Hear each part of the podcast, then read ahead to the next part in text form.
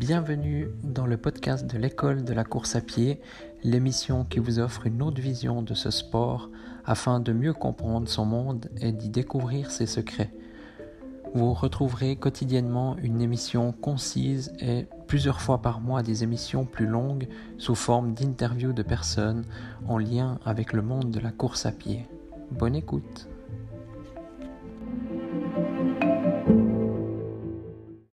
Bonjour à tous, bienvenue dans ce nouvel épisode. Aujourd'hui, je vais faire plutôt court, donc c'est un complément à, ce que j'avais parlé il y a quelques, euh, il y a quelques jours dans, un épisode là que je disais qu'il fallait pas regarder continuellement sa montre lorsqu'on court, surtout en compétition. Bah là, c'est pareil, en fait, c'est euh, un petit complément, on peut dire. Moi, je vois souvent des, des coureurs qui se retournent lorsqu'ils courent. Alors, je dis pas, voilà, dans les les derniers mètres de course, dans la dernière ligne droite, là on peut sans autre se retourner et puis voilà, jeter un petit coup d'œil pour éviter justement de se faire surprendre et puis se faire dépasser euh, euh, juste sur la ligne d'arrivée. Ça, ce serait bête. Donc là, je suis 100% d'accord. Même, je conseillerais presque de, de se retourner. Par contre, se retourner, voir s'il y a quelqu'un derrière ou, ou, voilà, simplement bah, faire ce geste de se retourner. Bah, on perd de l'énergie, on perd en concentration et automatiquement on perd en vitesse aussi. Hum, donc après, il faut remettre un petit coup d'accélérateur si on veut. Euh, c'est très peu, mais disons, voilà, c'est des petites choses qui font que, voilà, comme regarder sa montre, euh, euh, ça fait pas perdre énormément, hein, même très très peu. Mais si on enlève ça, si on enlève aussi le fait de, voilà, simplement de, bah, de de, de se retourner. Euh, on débute la course, après 2-3 km, on se retourne voir s'il y a quelqu'un, tout ça. Et puis la course, elle est encore longue, donc euh, c'est vraiment quelque chose d'inutile que moi je déconseille vivement.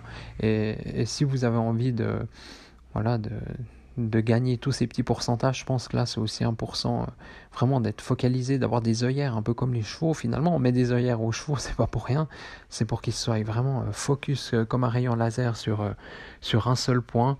Et puis ben, avec ça, ben, ça leur permet justement d'être voilà, ultra concentrés sur, sur ce qu'ils doivent et puis pas, pas regarder autour d'eux, de, voilà, éviter toute déconcentration.